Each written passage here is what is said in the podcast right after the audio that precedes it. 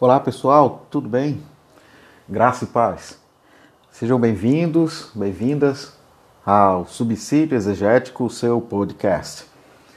Aqui quem fala é o Reverendo Cláudio Soares, pastor da Igreja Presbiteriana Unida do Brasil.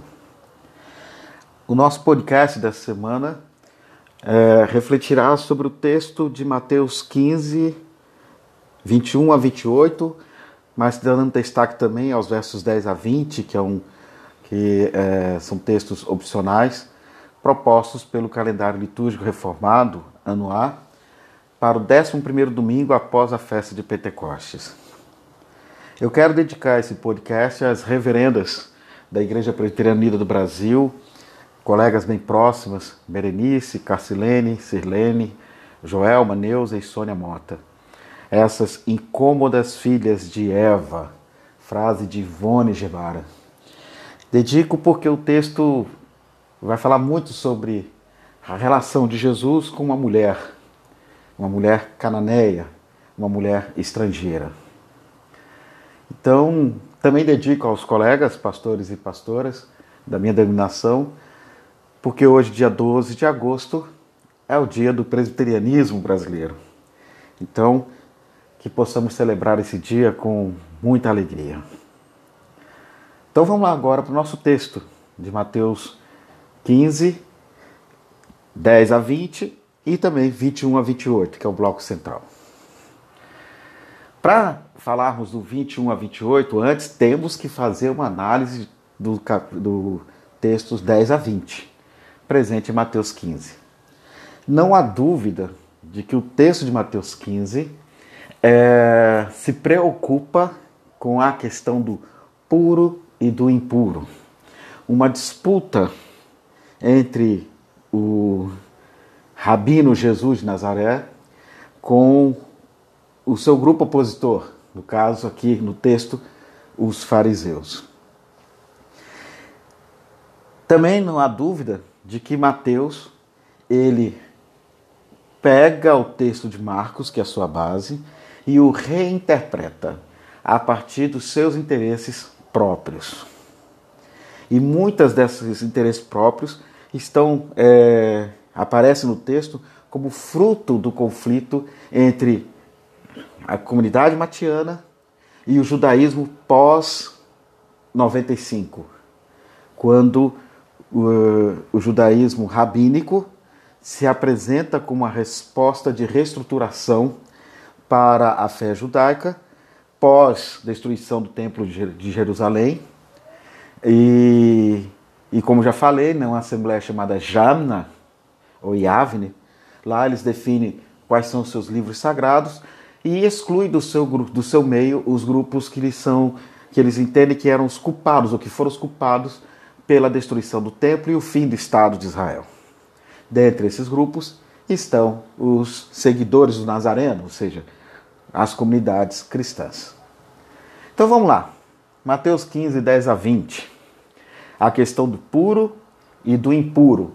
Chama a atenção a palavra impuro do texto, pois é koinoi, impuros, que daí pode ser traduzido como sujos, e é uma palavra que conhecemos muito, porque koinos, que é a palavra geradora, ela tem a ver com aquilo que é comum, aquilo que é comum. De onde vem a palavra koinonia é, para comunhão no Novo Testamento, ou como algumas vezes chamam, de Segundo Testamento. Então vamos analisar um pouquinho essa questão. O nosso texto, Mateus 15, 10 a 20, diferentemente de Marcos, que apresenta um Jesus mais polido e comedido, o Jesus de Nazaré de Mateus é mais agressivo e estressado. Vejamos a reação de Jesus aos fariseus em torno das tradições de pureza e impureza. Em Marcos, ele reage como um rabino no debate e, de forma enfática, faz a sua crítica aos fariseus que aparentemente não se sentem ofendidos pelo mestre de Nazaré, já que a comunidade marcana não registra as reações negativas dos fariseus. Diz lá em Marcos 7,6, né? Ele respondeu: Bem profetizou Isaías acerca de vocês, hipócritas. Como está escrito, este povo me honra com os lábios, mas o seu coração está longe de mim. Por mais que tenha chamado esse grupo de hipócrita, mas aqui ainda não tem o tom que vocês vão ver no texto de Mateus. Pois em Mateus 15, 3, Jesus ele é ríspido com esse grupo. É, e por isso provoca nos fariseus uma reação muito negativa. Eu vou ler o texto grego e depois eu farei uh, a tradução para vocês, tá bom? Diz lá o texto grego, do versículo 3 do capítulo 15 de Mateus. Rode apokrites eipen nautois. Diatikai hymes parabainete ten entolen, tuteu diatem paradosin rimon. Olha como é que fica a tradução, como é que ela é bem mais agressiva, a, a forma de Jesus falar em Mateus que em Marcos. Respondeu Jesus: E vocês? Por que transgridem o mandamento de Deus em nome da sua tradição? Esse e vocês coloca Jesus numa postura é, ofensiva com o grupo opositor. É diferentemente da forma como Marcos estrutura o pensamento, como lemos no versículo 6 do capítulo 7 de Marcos. Ah, também em Mateus 15, 12, ah, como confirmação dessa forma agressiva de Jesus, mostra a reação do grupo dos fariseus. E quem passa essa informação para Jesus são os seus discípulos, em que diz o seguinte, né? Eles chegam até a falar: Você sabe que os fariseus ficaram ofendidos quando ouviram isso? eles falam para Jesus essa reação, é, essa a, a, reação dos, dos fariseus ficaram entristecidos de ver um mestre tão é, é, agressivo, estressado e mal educado. Até. Jesus ainda reage de maneira mais forte que com uma, uma construção que não está em Marcos. Né? Ele responde: Toda planta que meu Pai Celestial não plantou será arrancada pelas raízes. Deixa-nos, né? Eles são guias cegos. Se um cego conduzir outro cego, ambos cairão no buraco. Isso não consta no texto de Marcos, só aparece no texto de Mateus. Temos então um Jesus muito mais agressivo, muito mais estressado com o grupo dos fariseus. Isso é um reflexo da, da, do contexto em que Mateus registra esse relato. Na realidade, são as comunidades cristãs estressadas pós ano 2095 com a, o judaísmo farisaico, rabínico, que surge dentro desse contexto. E aí estão dois grupos em disputa. Isso explica-se muito bem essa reação, que é colocada na figura de Jesus, tá bom? Mas essa reação é importante de perceber nesse texto. Um Jesus estressado, muito agressivo e nada polido nas suas palavras. Porque isso vai respingar é, no nosso texto de 21 a 28. Há também uma questão que eu queria chamar a atenção de vocês, é que os discípulos falam que Jesus escandalizou os fariseus. Então eu queria um pouco, mesmo que ampassando, eh, mostrar para vocês esse termo escandalizar, né? Quanto ao escândalo, Jesus aparentemente está na contramão do seu próprio ensino em Mateus 5, 29. Lá diz o seguinte: se o seu olho direito lhe escandalizar, arranque-o e lance-o fora. É melhor perder uma parte do seu corpo do que ser todo ele lançado no Hades, né? do fogo do Hades, lá no Hades. E também Mateus 18, 6 a 9, há um conselho enorme né? É, dado por Jesus, em que ele faz um discurso dizendo: Mas se alguém escandalizar um destes pequeninos que crê em mim, melhor lhe seria amarrar uma pedra de moinho no pescoço e se afogar nas profundezas do mar. Ai do mundo por causa das coisas que fazem tropeçar, ou que fazem escandalizar, né? trazem escândalo. É inevitável que tais coisas aconteçam, mas ai daquele por quem elas acontecem.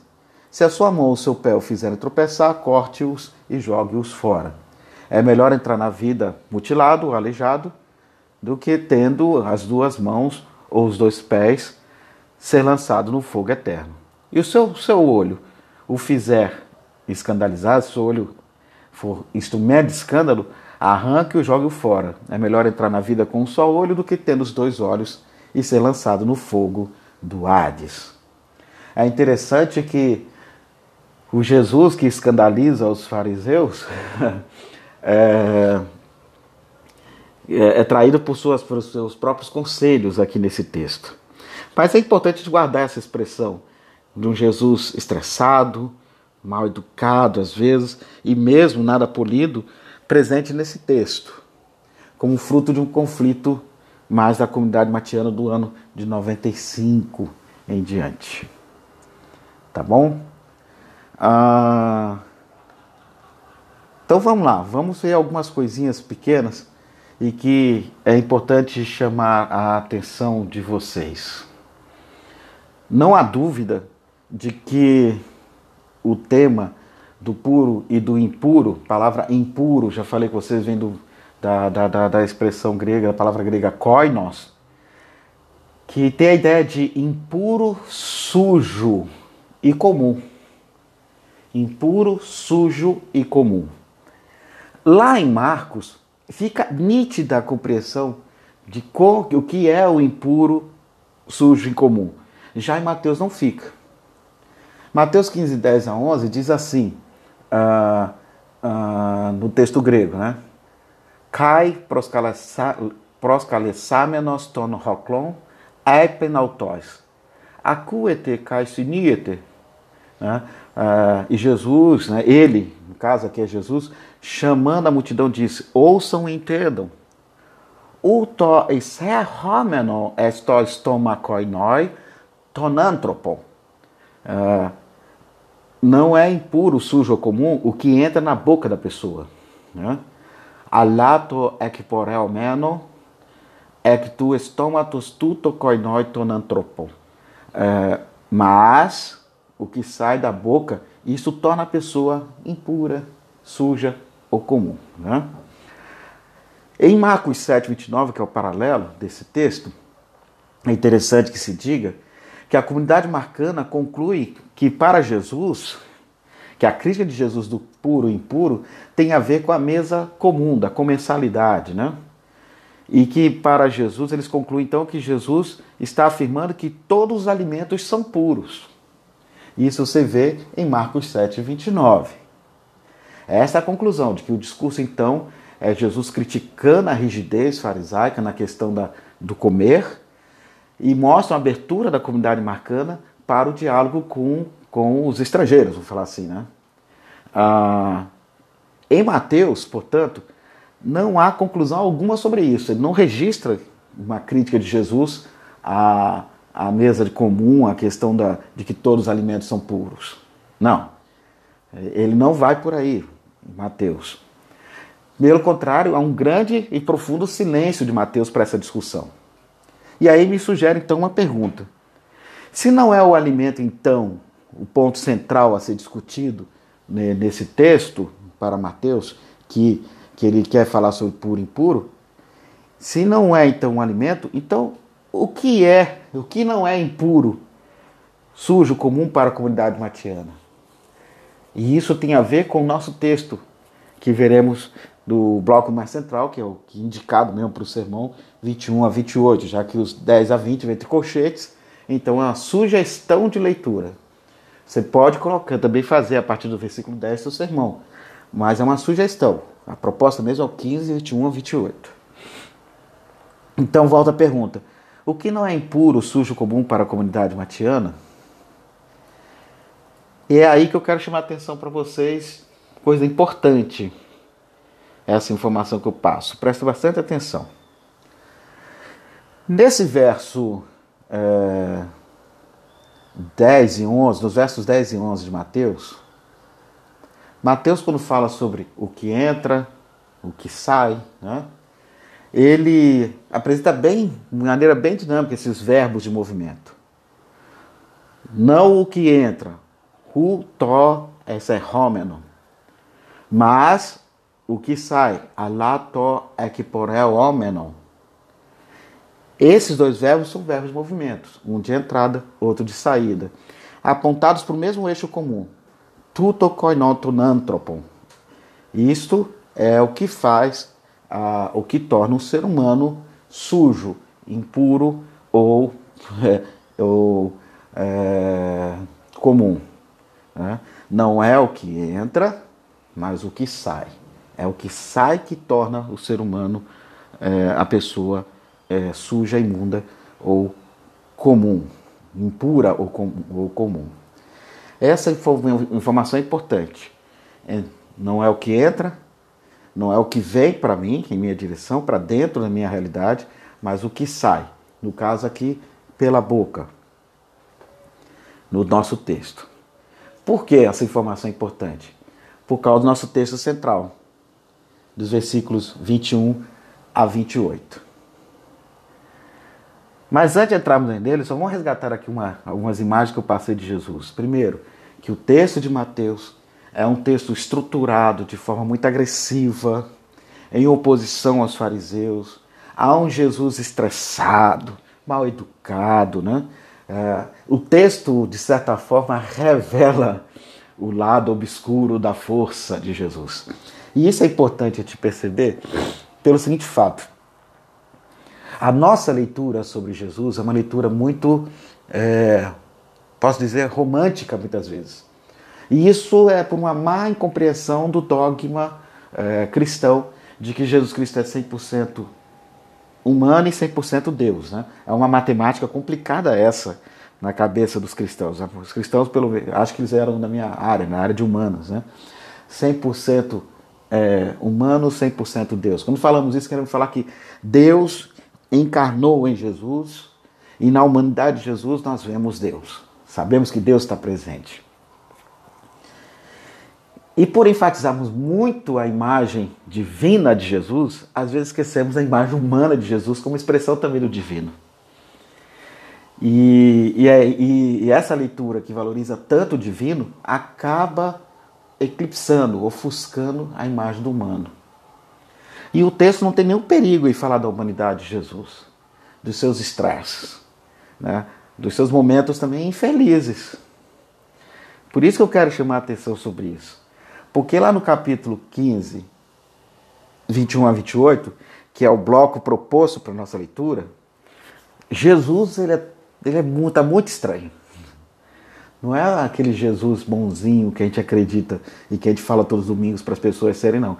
Ele traz um pouco da sua humanidade bem forte, né? Do que há de. Do lado, por isso eu falei o lado obscuro da força, né? Tá lá o é uma sombra, né? Eu não sei se eu posso usar a palavra sombra, porque é, teria conflito aí com o pessoal da interpretação junguiana. Mas tá lá, o lado sombrio da força está presente em Jesus. E no verso 15 e 22, já aparece uma informação importante para nós. Uma mulher cananeia começou a gritar. Essa informação é interessante porque é a primeira vez no, no Evangelho de Mateus que uma mulher dirige a palavra a Jesus. Depois nós só vamos ver em capítulo 20, 20, uma outra mulher dirigindo a palavra a Jesus, que é a mãe dos filhos de Zebedeu. É. Tanto as mães, as, a mãe, a mãe dos filhos de Zebedeu, os filhos de Zebedeu são João e Tiago, né? João e Tiago eram os filhos de Zebedeu, ah, e, a, e a mulher é, canané, que tem essa ousadia, entre aspas, essa ousadia das filhas de Eva de questionar Jesus, né? de provocar Jesus. É interessante essa informação do texto. E ela está gritando, gritando, pedindo a Jesus, o filho de Davi, que cure a sua filha. Né? Ah, quando fazemos até o paralelismo entre esse texto de 15 28, 21 a 28 de Mateus, com a sua fonte primeira, que é Marcos 7, 24 a 30, né, a fonte que serviu, o texto serviu de base para Mateus construir o seu texto, a gente vê algumas diferenças de como uma, no relato de Mateus e no relato de, de Marcos. Por exemplo, é, Mateus não apresenta Jesus entrando em Síria e Sidom em Tiro e Sidom. Não é Jesus que entra na cidade. Observa bem, não é, não é o que entra. uh, em vez disso, é a mulher que deixa sua terra natal para encontrar Jesus. É ela que sai da sua terra natal para encontrar Jesus. Versículo 22 diz que eis que uma mulher cananeia que viera daquelas regiões. Lá em Marcos, Jesus entra em, na, na, terra dessa mulher, Tiro Sidon. Ele entra lá. Aqui já Mateus evita falar que Jesus entrou nessa terra. Ah, além disso, é, ah, em Marcos, por exemplo, ela é identificada como uma Ciro-Fenícia, ou seja, de origem grega, de certa forma. Já Mateus a identifica como uma cananeia, ou seja, uma nativa da terra, né? E retoma uma história antiga na memória, é, na memória é, do povo de Israel, né? Dos hebreus quando chegaram à terra de Canaã. Né? A sua presença lembra a, a original luta entre os hebreus e a população nativa da terra. Ao encontrar Jesus em seu próprio território, em seus próprios termos, a mulher cananeia discute com, questiona a Jesus sobre a prioridade dos judeus no plano divino de salvação. Sobre os cananeus. Os cananeus eram os nativos da terra, os nativos da terra da Palestina, cujos ancestrais étnicos foram expurgados, expulsos da terra por ordem do Deus de Israel. É, galera. Isso a gente vê em Josué 3,10, diz lá, por exemplo, né, que é o texto que narra esse processo de, de invasão da terra cananeia, né, em nome de Deus. Lá em Josué 3,10 diz: Assim saberão que o Deus vivo está no meio de vocês e que certamente expulsará diante de vocês os cananeus, os etitas, os heveus, os ferezeus, né? os girgazeus, os amorreus e os jebuseus. Em Josué 5,12 ainda diz: Um dia depois de comerem do produto da terra, o maná cessou. Já não havia maná para os israelitas, e naquele mesmo ano eles comeram o fruto da terra de Canaã. A terra que era outrora dos cananitas, agora está na mão dos judeus. Em 17, 18 de Josué, é, traz também essa informação que os montes cobertos de florestas serão de vocês. Limpem o terreno e será de vocês até os seus limites mais distantes. Esse limpar o terreno é muito dúbio no texto. Pode ser desde preparar o terreno para a produção, como também limpar, ou seja, expurgar, tirar o povo cananeu que ali se encontra. Né? É uma limpeza, e aqui é uma coisa muito séria: limpeza com política higienista. Higienista. É, é uma coisa muito séria. Né? Limpar como dizimar. É uma coisa muito séria que está sendo discutida aqui. Embora os cananeus possuam carros de ferro e sejam fortes, vocês poderão expulsá-los. Né? E outros textos é, reforçam essa ideia no livro de Josué. Ah, e em algumas vezes, é, em, perdão, em alguém, ah, e além disso, a única forma dos cananeus preservarem-se dentro do povo hebreu, no espaço, na terra dos hebreus, já que não querem ser dizimados, é, submetendo a trabalho escravo. Eles eram escravizados. Josué 16,10 diz isso. Os cananeus de Gezer não foram expulsos e até hoje vivem no meio do povo de Efraim, mas são sujeitos a trabalhos forçados como escravos. Portanto, a situação da mulher cananeia, presente em nosso texto, é de tripla dominação por parte do Império Romano, por parte dos judeus e por parte da cultura patriarcal. Vocês sabem muito bem que o culto a Baal tinha também o culto a, a, a deusa celestial, a rainha dos céus. E esse culto ele é extirpado. Possivelmente essa mulher cananeia que tem uma filha, mas não tem marido, fosse uma sacerdotisa cananita. Possivelmente. Essa já é uma especulação feita por algumas, por, por algumas pessoas, mas que eu trago para vocês. Possivelmente. Tá? Ah, o que comprova a sua condição de. Enquanto sacerdotisa, ela tinha uma certa dignidade dentro do povo cananeu. Mas dentro da estrutura de dominação romana, que é pater familia, né? o pai como a cabeça da família, e mesmo a estrutura patriarcal judaica ou hebraica, essa mulher então é dominada por esses três elementos da dominação política e econômica por parte dos romanos, da, da, da, da dominação política e classista por parte dos judeus e, por ser mulher, dominada pela, pela cultura patriarcal. As informações são importantes, porque a essa cananeia escrava que Jesus vai falar uma frase muito feia. Fala assim: olha, o pão, o pai da família, dá para os seus filhos, não dá para cãozinho, não. E essa imagem, quando eu li esse texto, me veio uma imagem de um quadro que eu recomendo que vocês visitem na internet, procurem pesquisar, que retrata um período sério da nossa história brasileira, que é o Brasil é, colônia, o Brasil escravagista, que é a pintura de Jean-Baptiste Beret. É, eu acho que é. Não, é Derré. Eu escrevi, escrevi errado aqui. Derré. A figura chama-se O Jantar. Você encontra no livro Viagem Pitoresca Histórica do Brasil, em que ah, no cenário escravos servindo a um casal, que é o casal do, da Casa Grande, da Casa Grande, que é o, o senhor comendo, a, a, a esposa sentada, né? Escra dois escravos, é, um escondido ali próximo à porta da cozinha, o outro já mais presente com o braço cruzado, e uma outra abanando, né? espalhando, espantando as moscas, né? possivelmente. E, na, e abaixo da mesa, ela, ela dá comida para as crianças, né? para as crianças escravas. É, não há cachorrinho na imagem, há essas crianças escravas.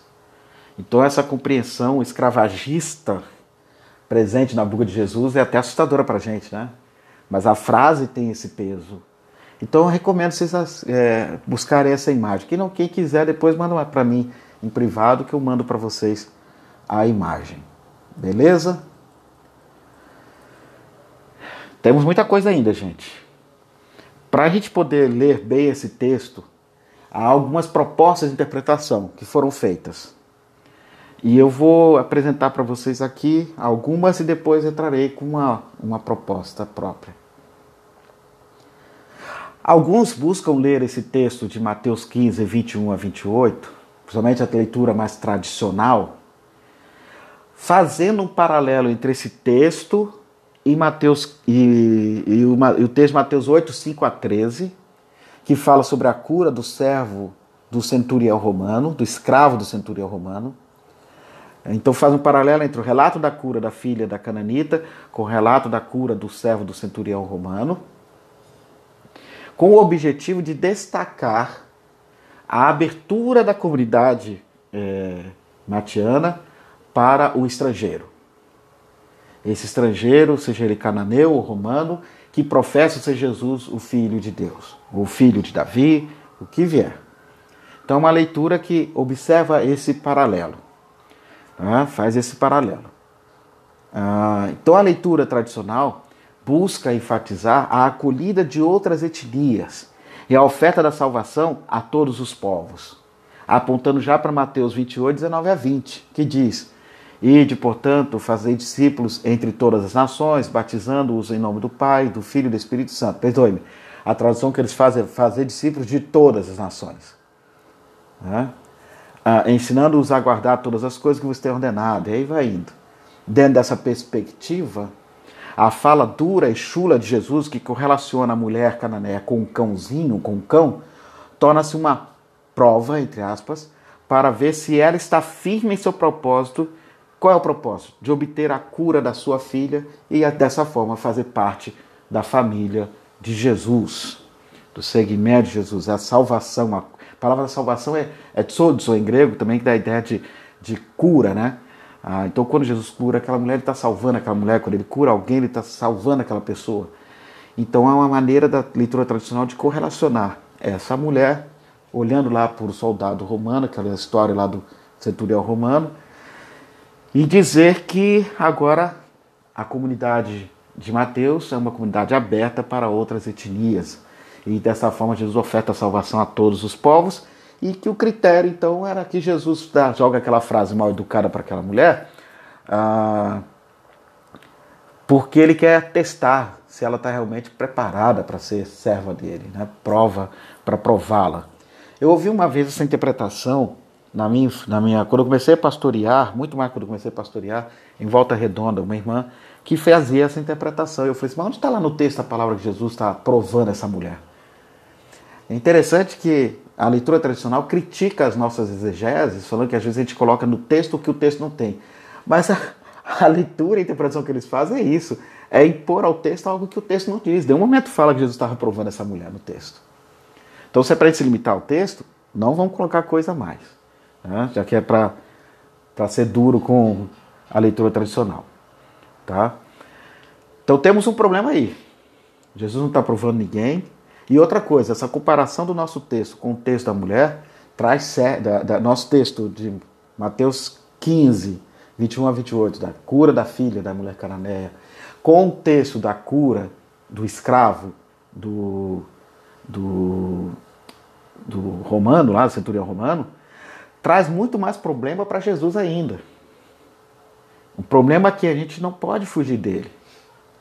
Que a gente vai ver agora mesmo quando eu falar qual é o problema. Espera um pouquinho, segura aí no nosso podcast. Há uma reação a essa leitura tradicional que é a leitura feminista, feita por Elizabeth Schisle Fiorenza, através da sua crítica retórica histórica. Ela tem um comentário a esse texto, mais o texto de Marcos, mas que adapta-se ao texto também de Mateus, no seu livro As Origens Cristãs a partir da Mulher, uma nova hermenêutica, foi um livro publicado em 1992 pela Edições Paulinas. E ela diz lá, Gisle Fiorenza, a maior teóloga e porta-voz para essa partilha de mesa com gentios é uma mulher. Diversamente de todos os outros diálogos de controvérsia, Jesus não tem a última palavra. Ao invés, o argumento da mulher prevalece sobre o de Jesus. O dito parabólico de Jesus contra a admissão dos gentios à comunidade de Jesus provoca a inteligente réplica da mulher. Ela retoma a imagem parabólica de Jesus que fala de mesa, filhos, cãezinhos e usa-a para argumentar contra ele. A mulher ganha a disputa porque Jesus, convencido pelo seu argumento, lá em Marcos diz, dia ton logo, no versículo 7, 29, liberta sua filha do demônio. Observe que nós estamos vendo uma crítica feminista, uma hermeneuta, uma teóloga fantástica, que é Elizabeth Schisle Fiorenza, uh, mas e que ela situa a discussão de Jesus, dessa mulher com Jesus, no campo da retórica, do discurso retórico. Né? Ah, essa mulher apresenta um argumento válido para mostrar a Jesus que ele está errado e assim é, é, nessa, nessa disputa retórica ela assim consegue nessa disputa convencer a Jesus através do seu argumento de que a mesa tem que ser uma mesa comum, né? A, mesa, a, me, a mesa comum, a mesa que os primeiros cristãos simbolizam e representam muito esse estar comendo junto, a celebração eucarística, tem que ser aberta para todas as pessoas, sem distinção. Gisele Fiorenza traz um grande avanço aqui. Né? Uh, mas eu quero provocar ainda a cabeça de vocês. né? Porque para Elizabeth Gisele Fiorenza, ela identifica o koinoi, né? Aquela palavra que gera a ideia de comum, né, de coinonia, né? comum, impuro, sujo, presente em Mateus 15, 11, né? ah, ela identifica que o problema do puro e do impuro é a discussão na mesa comum. Dessa forma, a mulher cananita antecipa Paulo e Pedro na defesa da comensalidade e na promoção do discipulado de iguais. Lembre-se que em Atos Apóstolos quem luta pela mesa comum são Paulo e Pedro. É até convocado uma assembleia e a decisão depois vai falando: vamos fazer umas regrinhas aqui de é, alimentares, regras alimentares, para que a gente possa ter uma mesa comum gostosa, todo mundo possa participar. Lá em Os Atos Apóstolos é Paulo e Pedro. Nesse texto é a mulher cananeia. Então ela toma uma força, uma representação no texto, nessa lógica da X Fiorenza, importante, porque ela é, é a primeira a reivindicar o direito à comensalidade. né? e ao discipulado de iguais, como diz aqui. E dois, por estar convencida, né, a X diferença, por estar convencida de que Jesus é um defensor do discipulado de iguais, a promoção da dignidade da mulher, né, e é aqui que vem a minha crítica, ela não consegue perceber, criticar o androcentrismo de Jesus. Porque ela já para para expor que Jesus é o cara legal, que converta, luta pela, pela dignidade das mulheres, mas não consegue perceber aqui nesse texto que o texto denuncia o androcentrismo de Jesus. Né? É, é uma coisa séria para a gente perceber. E por que eu estou chamando a atenção a isso? Porque quando a gente faz o paralelo entre Mateus 15, 21 a 28, que é o relato dessa mulher cananeia, uh, o relato da cura da filha dessa mulher cananeia, com Mateus 8, 5 a 13, nós vamos ver que Jesus tem uma relação diferente quando se relaciona com um homem e quando se relaciona com uma mulher. Quando se relaciona com um homem estrangeiro e com uma mulher estrangeira. Em Mateus 8, 5 a 13, Jesus tem uma relação legal com, com o romano do texto.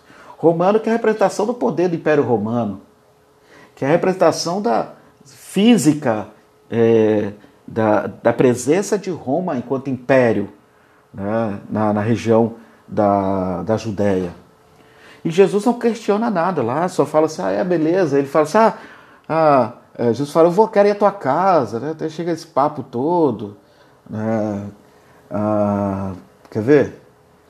Ah, Jesus, é, olha, por exemplo, vou ler aqui para vocês, é melhor eu ler para vocês. Ah, Senhor, meu criado jaz em casa de cama paralítico, sofrendo horrivelmente. Jesus fala para ele assim, né, para o centurião romano. Eu irei curá-lo. E o centurião responde logo: Senhor, não sou digno de que entres em minha casa, mas apenas manda com uma palavra, e o meu rapaz né, será curado. Pois também eu sou homem sujeito à autoridade. Até um texto que depois virou na liturgia católica é carístico, né? É, é, não sou digno de entres em minha morada, mas dizer uma só palavra e serei salvo. E aí Jesus vai e fala até elogia, eu nunca achei fé como esta, né? Em Israel. É um Jesus muito pró-Império Romano. O Jesus do Mateus 8. Ah, diferentemente da relação com essa mulher. Jesus, na relação com essa mulher cananeia, uma mulher cananeia, mãe solteira, pelo que tu diga, porque não tem a figura do masculino, é, estrangeira, ele é altamente ríspido. O que mostra para gente que o nosso texto ele foi, foi é, elaborado por Mateus com o intuito de vender para o romano de que os cristãos não são os culpados pela destruição do templo, pela guerra judaica. Muito pelo contrário, eles elogiam. Porque os romanos foram os primeiros a dizer quem é Jesus. Né? Lembra lá que no final, quando o, o soldado romano traspassa Jesus com a flecha, né, com, com, com, com a sua. Não é flecha, não, gente, uh, com a sua lança, uh, Jesus, uh, ele fala assim: é, realmente, ele é o filho de Deus, né? Uh, há uma, tem até um texto muito interessante que eu recomendo que vocês leiam, do Haim Cohen. é um livro chamado Julgamento de Jesus, é um rabino, que também é, é, é um jurista é, de Israel, que analisa todo o processo de Jesus no né, julgamento. E ele fala logo na abertura do seu livro que o que ele percebeu ao ler os evangelhos é que alguns dos evangelhos eles são é, manifestos pró-Roma com o intuito de, de, de, de vender uma imagem mais positiva do seu movimento, que nasce de um homem que foi condenado como inimigo do, do Império Romano e que agora torna-se amigo do Império Romano. Então, vale a pena ter, ter uma olhada nesse livro do Hein Cohen, O Julgamento de Jesus. Analisa perfeitamente o processo de Jesus. Né? Lógico que vai acusar o, o, alguns textos cristãos de serem antissemitas. É uma acusação até muito séria. Ah, então, o que a gente percebe é que há um Jesus muito indisposto no diálogo com essa mulher estrangeira. É interessante perceber que nós não só temos Jesus indisposto com essa mulher cananeia no Novo Testamento, né? Há uma outra mulher estrangeira também que Jesus está indisposto de conversar com ela, ele puxa papo e chega um momento que ele mostra toda a sua é, forma preconceituosa de enxergá-la, que é o texto de João 4 da mulher é, samaritana. Ele chega até a dizer: Vocês, samaritanos, não sabem de nada, nós judeus aqui sabemos de tudo. Né?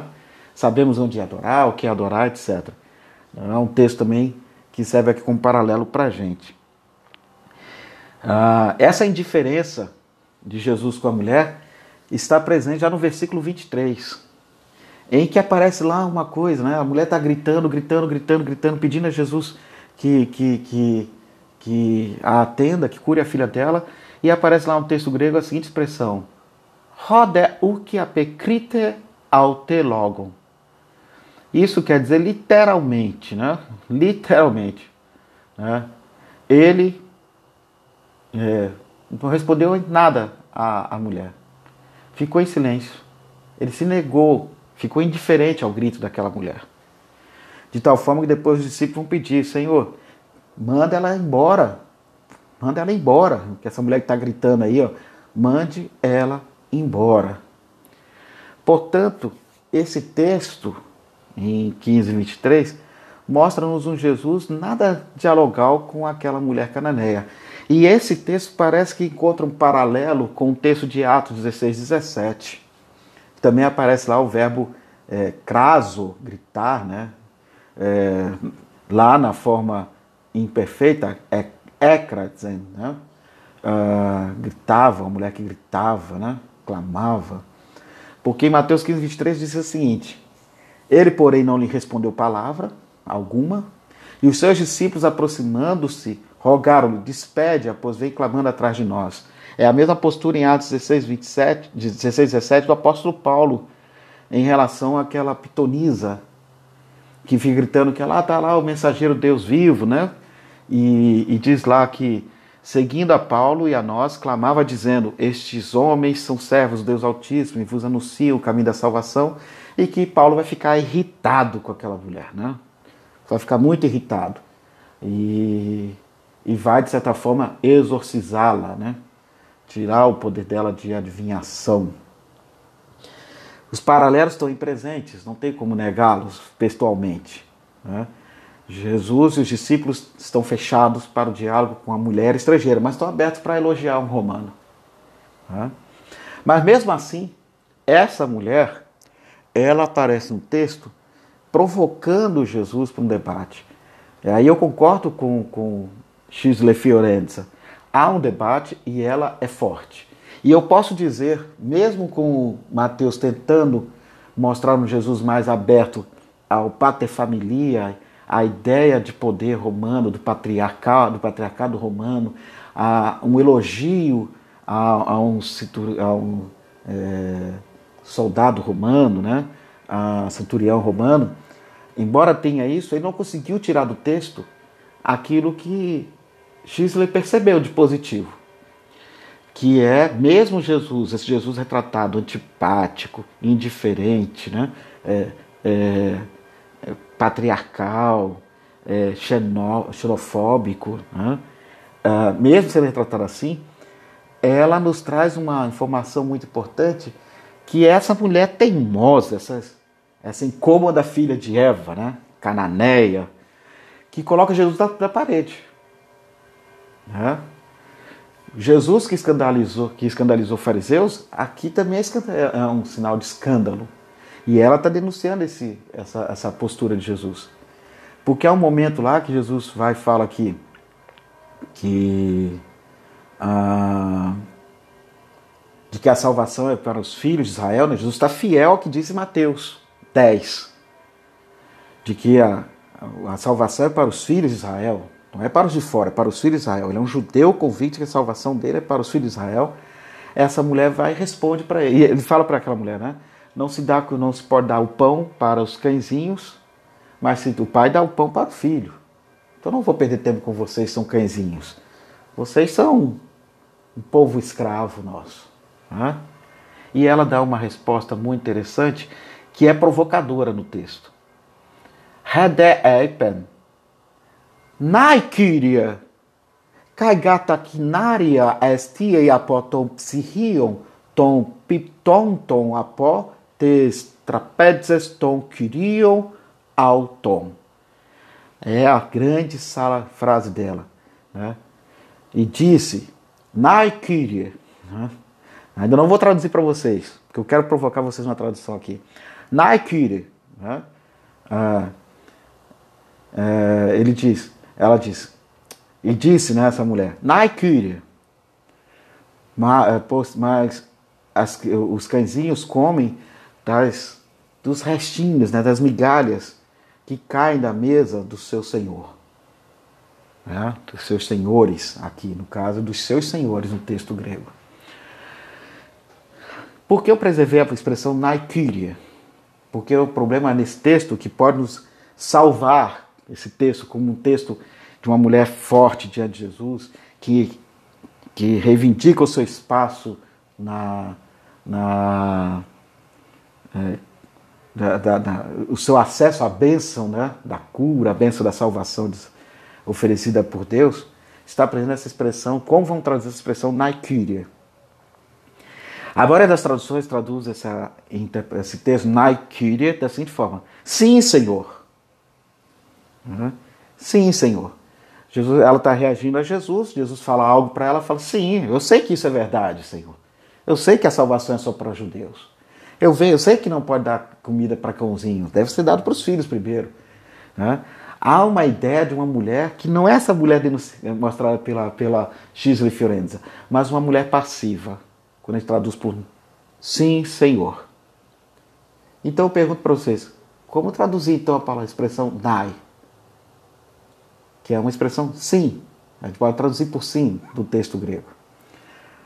E eu pergunto então, Nai, como traduzir?